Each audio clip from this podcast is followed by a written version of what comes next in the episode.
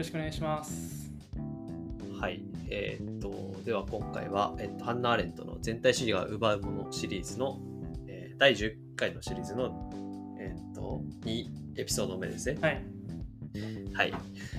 お願いします。で前回、えっと、まあ、雑談をほとんどしつつ、えー全体の流れはい。を割と追っていったかなと思うんですけど、そうですね、えーそれの最初からのところから、えー具体的に話していきたいなと思います。はい。で、えっと、今回は、まあ、判断力を形成している共通世界と共通感覚っていう話をしていきたいなと思うんですけど、はい。えー最初の、えーとか前回の、えー一応エピソードで人間は共通世界を作り出していてそれが行為や人生に意味を与えているとうんいううん話と、えーその善悪とかの判断力の基礎となっているのは共通感覚ですよっていう話をしたと思うんですけうん。ど、はい。まあ、えーなんとなく分かりつつなんとなく分かんないような話だと思うので、うん、そうですね。その、まあ、例えばその人が何かわかんないけど殺されちゃうとかうん。人が人がいじめられてるとかそういうのを見た時にうん。嫌悪感を感じる気持ちとかが共通感覚っていううん。ことでしたよね、一応。だからやっぱそういうね。みんなが同じような感覚なんとなくそのこれがいいことだよねとかこれは悪いことだよねみたいな感覚をみんながなんとなく共有してるからそのちゃんと社会がこう秩序を持って成立してるよねって話すでしたよね。はい。なんでちょっとそれをね、あのーそこの細かいロジックの話をしていきたいなと思って、若干、あのー結論を話しちゃってるから最初に、うんちょっと回りくどく感じるかもしれないんですけど、はい。順を追って説明していければなと思います。はいまず、えー共通世界っていうものがどう作られるのかっていう話をちょっとしていきたいと思うんうんいます。うん。はい。で、えーまず、アレントが、えー人間の条件っていう著書があるんですけど、はい。その中で人間の行う活動というのを、まあ、人間の行う行動とか考えてもいいですね。を、えーっと3つに分類してますと。はい。でそれが労働と仕事と行為。うん。はい。なんか普通に聞くと労働と仕事って同じだねっていう感じに聞こえると思うんですけど、はい。一応まああのなんか一般的にみんなが使う労働とか仕事っていう風に考えちゃうとちょっと違和感が出ちゃうと思ってあの新しい意味をこれから言うので それでインストールしてほしいんですけど、あの労働は、えー生命維持活動のために、まあ、生きるために必要な、えー食料を生産したりとかそこから、えーそれを消費したりとか、まあ、料理したりとかもそうですねあ農業したりとか料理したりとかうん。まあ、えー今の人たちで言うと買い物行ったりとかもそれに入るから、うん。ご飯を買って材料を買ってはいカレー作るとか、そこら辺は全部でそれをカレーを食べるとか、はい。で一連の流れを労働としてで生きるために必要なことでやっていることが労働ですね、はい。で、えーもう一つは仕事って2個目が仕事なんですけどこれは、えー 生活あえっと、生きるっていうこととは、まあ、一定切り離されていて、はい。で、まあ、生きるのには関係ないけどで必要ではないけど衣食住とかではないけどあのまあ基本的には自然の素材、まあ、木とかっていうものを、えーに手を加えて何かを制作する活動うん。っていうふうに言われてます。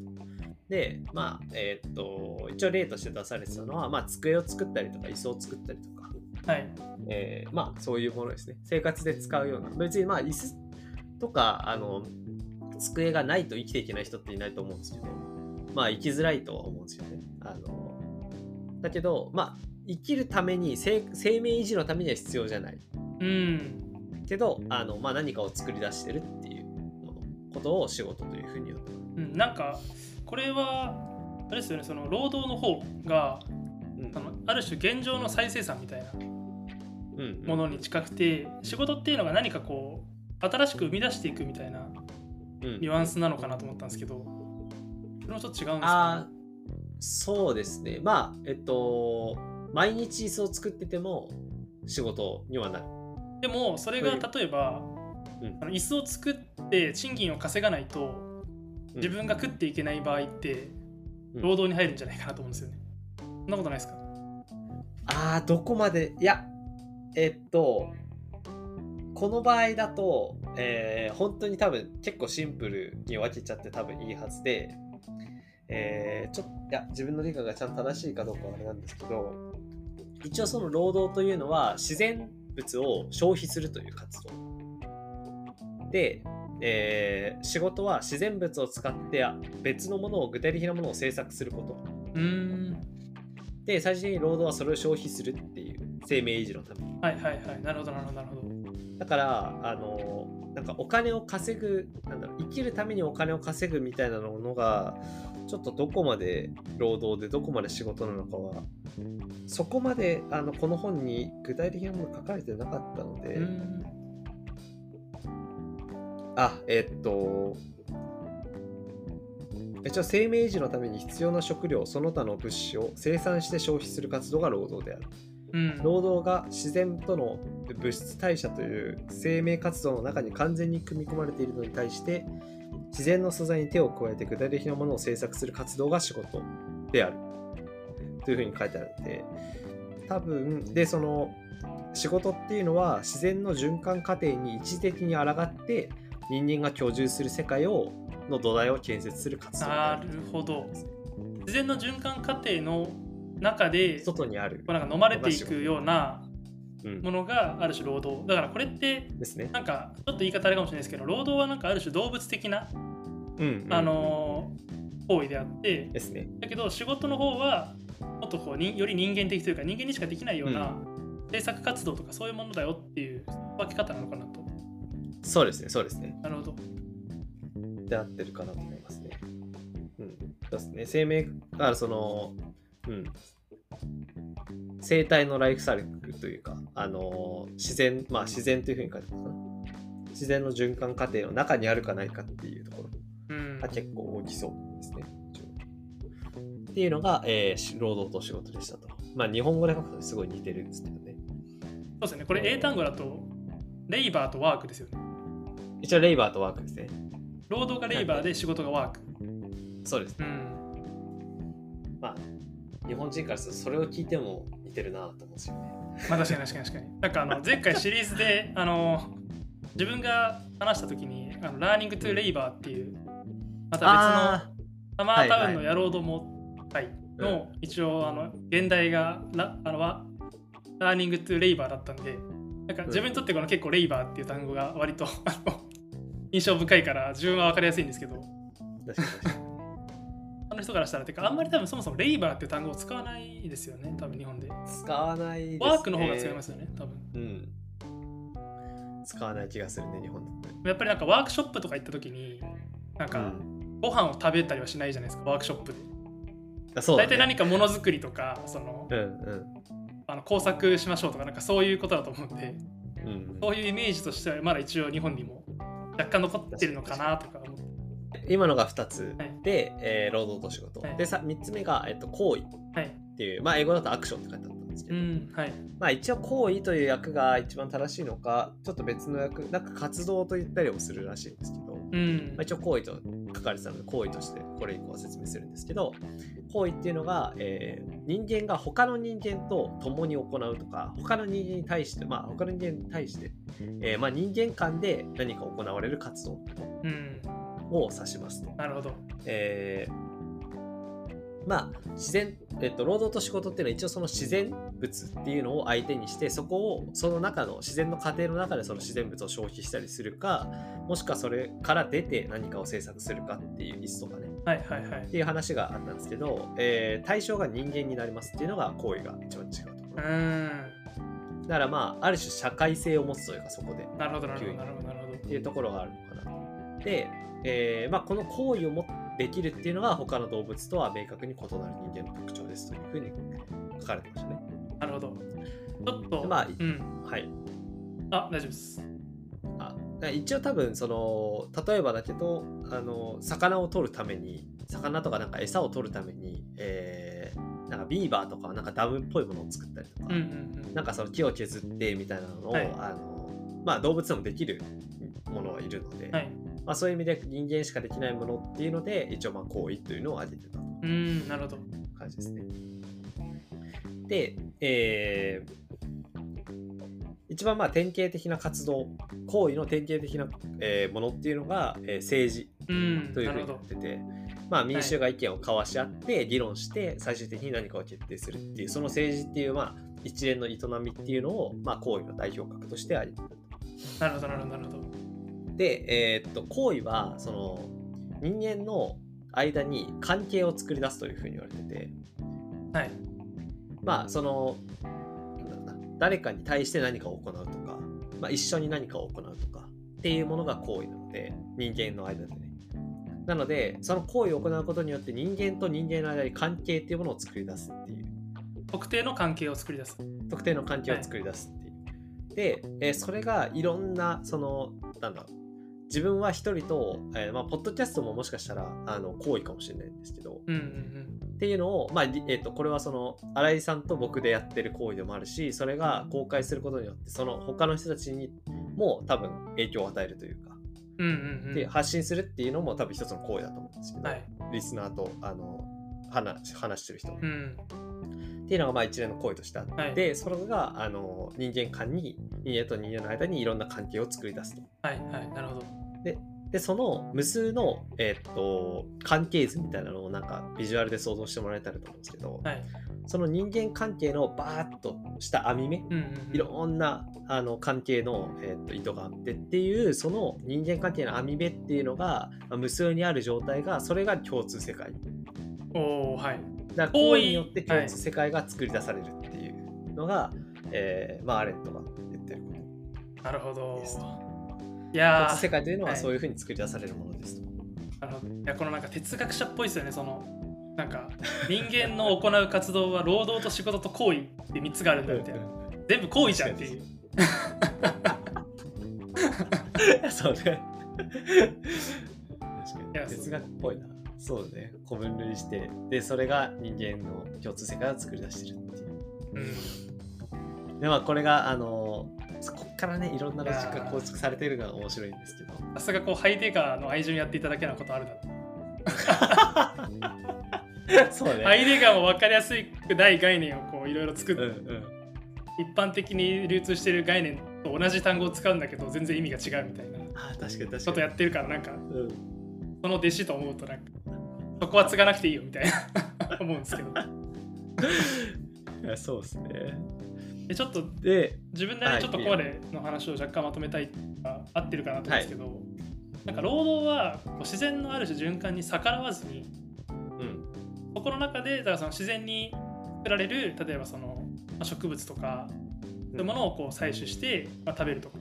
で人間の活動ができるように人間自体を再再生産するみたいなのが、うん。うん。まあ、労働ではい。そうじゃなくてその何か、まあ、自然にこうあるその木とか、まあ、その石油とかを使って何か新しいものを作る制作するっていう行為が、うんえー仕事あ行為って言っちゃったすげえわかりづらいこれ活動ですよね 活動活動人間がえっと自然物を加工する加工するそうですね。そのまま使うんじゃなくて加加工するのが仕事うん。で今度はその自然物との交流とかじゃなくてもう人間と人間の交流によってうん何かその関係性を作っていくのが行為はい。はい。ってことで、はい、なるほど。だからある種、一つのその人間の活動でも、その労働をしながら行為してるとかってことも全然あるっていうことですよね。労働しながら行為してる。ああ、まあそれもあるのかな。例えば、その自然物を何か、なんていうんですかね、食べる。うん食べながら人と会話するとかしてる場合って、ああ、そうです、ね。人と喋ってるこっちは行為で、でも食べてる、まあ、その自分がその生存するために食べてるのは 労働に値するみたいなうん確かに。なんかそういう感じってことですよね。料理系 YouTuber とかもね、発信しながら、行為しながら、料理作って食べてるんで。確かにしかしかもこうなんか料理人とかだとこうなんかレシピとかを作ってるからあれは多分仕事に入るしみたいな。確かに、一気に3つやってる料理系 YouTuber すごいな。いや、そうですね。はいありがとうございます。なんとなくなんか合ってるかちょっとわかんないですけどなんとなくイやメージはできてきました。はい。で、えーまあ、行為っていうのが最後の行為が、えーまあ、人間のいろんな、えーいろんな人と行為をし合ったりとか、一緒にやったりとか、はいっていうことによって、えー人間関係の網目を作りそれが共通世界というものを作り出してますよと。で、えーその行為っていうのは、まあ、せ行為の性質みたいな話をちょっとするんですけど、はいあのーまあ行為っていうのは一個その他者に影響を与えるわけですよね。えっ、と例えばなんですかねえっ、とわかんないですけどこのポッドキャストを発信してあまあ料理系 YouTuber の話にしましょう。えっと 料理系 YouTuber がいやちょっと難しいなどっちで話あ、まあ、例えば、えーちょっとこのこのポッドキャストの例として話すと、はい。あのこのポッドキャストを発信してあの、まあ、誰かが聞いてくれてましたと、はい。でその人があの例えばそのめちゃくちゃ鉄がハンナーレット好きになって、はい。でハンナーレットの大なんか日本のあの大研究の第一人者みたいな第一人者っていうかあのすごいめちゃくちゃ研究をするみたいな人になったとします。例えばね。いい話ですねいい話ですね、そんなことがそんなことがこのポッドキャストで起こるとは思えないんですけどはい。起こったとします。そんな悲しいことやらないでくださいはい。でそれってもともとの行為をしたその僕らはい。が想定してることじゃないじゃないですか全く。あ正直そうですね。そうですよね。だからその行為っていうのは他者に何かしら影響を与えることもあって、うんでうんえーそれによって他者が、えー他の人が例えばそのさっき言ったアレントの研究をしたりとかね。うん。っていう、えーまあ他者が何かしらの行為をまた行って、はい。でそれによって行われる行為がまたあって、はい。影響される人がいて、はい。でその人がまた行為してっていうのでまあ無限の相互作用っていうのがそこに発生していうる、ん。もちろんそのなんだろうな、えっと自分がした行為に対して何か行為をされ返すっていう可能性もあるし。あっていう直接本人にってことですよね。そうそうそう、でいろんなその行為のあのなんだろうなえっとそうね行為の連鎖みたいなのがバーッと起こります。はい。で、えーそれがまあ行為の特性として1個あって。であのまあもともとそのさっき言った自分はえっ、となんだろうな2人でまあポッドキャストを発信するっていうことに関してまあそれぞれさ最初はなんか目的があったと思うんですけどそれ自体があの最終的な結果？まあ想定してたこういう結果になるよねみたいなものに完全に紐づあの結びつくとは限らない。うん。そういろんな相互作用があるので、まあ、結果どうなるかわからないっていうのはすごい大きい。ので、あの一人一人その行為をする人の中には意思があって何かしらするんですけどその意思が確実に結果とあの1対1で紐づくとは限らないので、はい。あのなんだろうな。最終的にその行為にどんな意味があるかみたいなのは無限の相互作用の中で最終的に決定されるというか解釈されるはいはいはいっていうものとしてありますと。うんなるほどで、えーっとまあ、これはじゃあいつ回収されるのかっていうか解釈されるのかその行為の意味みたいなのが。はいっていうのはあのある程度その相互作用のがバーッと行われててか相相互作用が行われてというか相互作用が発生して行為が行われたと。はいで、まあ、一定例えば収束してっていう状態になって初めてその行為の意味っていうのを後から未来から解釈する。未来からというか過去に、えっと、その行為が大体終わった頃にその相互作用がなんとなく収束してこのまあ収束してっていうことがあるのかもわかんないですけどまあ一旦、えーその行為にここで一旦定点観測しましょうみたいなタイミングでそこから初めて解釈できるという。うん。まあ、特にその影響力の大きい人とか大きい行動とかに関しては相当後にならないとそうですね。確定できないというかもはや確定はできないって感じですかねその。確定はできないですね。それがまた別の考えを踏んでみたいな、うん。全く反対の思想になってみたいなこともあるんで。なんで確定はできないんですけど少なくともその行為を行われた直後とかにその行為の意味を解釈することはまあ確実にできないうん。なるほどですね。はい。あのーその行為が、まあ、ある程度相互作用が収束してから、えーまあ、確定すると。でそれは一人一人の人間においても同じであの、まあ、人間っていうのが人間がその行為をたくさん、まあ、自分の意思に基づいて何かしら一貫してやると思うんですけど、はい。まあ、哲学者とか想像してもらえたら、まあ、学者を想像してもらえたら分かりやすいと思うんですけど、はい。あのでその人の、えー人生の意味まあ、もちろんその人の人その人自身にはあると思うんですけど、はい。それをどう世界が解釈するかっていう話でいくと世界が、えっと、その人が死んでから、えー世界からその人が退出して初めて完全な形として解釈できますよねっていう。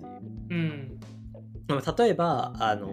この本とかもそうだと思うんですけどハンナ・アーレントのまあえーっとハンナ・アーレント自体の研究をまあしてる、まあ、牧野正彦さんっていう人はいが、えーまあ、ハンナ・アーレントっていう人の、えー思想とか、うんまあ、その人が、まあ、いろんな本を書いた上でどういうことを示したかったのかっていう話を、まあ、最後まとめとして結構書いてる。その人の考えとして書いてるんですけど、まあ、そういうふうな形でいろんな著書があってでこういうふうなことを訴えかけたくてでで結局なんだろうな。えー結果として世界はこういう風な今状況になってるうんうんうんっていうのがあのバーッと書かれていてでまあそういう形でその離れとか死んでからあのそれを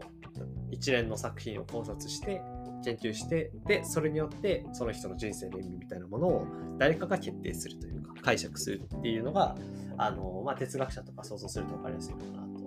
思いますね。うん。そうですね、まあ、例えばその、まあ、マルクスなんかも特に、うん。まあ、19世紀に主にその著作を残した人ですけど、うん。まあ、それが20世紀にいろんなところで共産主義そのマルクスがうん。死んでから共産主義国家がまあ樹立されるようになったりとか、まあ、もちろんそういう共産主義革命とかをやってた人たちから人たちからすればマルクスの考えっていうのはその自分たちをいい方向に導いてくれるものうん。っていう認識が、まあ、あっただろうし、まあ、でも逆にそういう、まあ、国家が、まあ、ある種なんか冷戦とかでまあソ連が倒れたのを筆頭にというかそのタイミングとかからは特にもう、まあ、結局マルクスの思想っていうのは理想論に過ぎなかったよねっていうのが、まあ、特に本主義の国では、まあ、一般的な多分感覚になったのかなとかうんうし、なんかそういう感じでこう死んだ後もなんていうんですかね世界にかなりこう爪痕を残している哲学者とか、うんあの思想家とかっていうのは結構いるなと思いますね。あそうですね。まあ割と多分あのマルクスが生きてた頃の時代にそんなになんか世界がマルクスの影響で変わってっていうのはやっぱ観測しづらいのかなと思っていてそうですね。はい。それマルクスが死んででその後いろんなそのマルクスの研究によって、えーいろんな国家が作られたりとか、うん。まあ、いろんな運動が起こったりとか、はい。っていうのをあの全体を含めて解釈することによって、まあ、初めてその、えー人のはい。人生っていうものに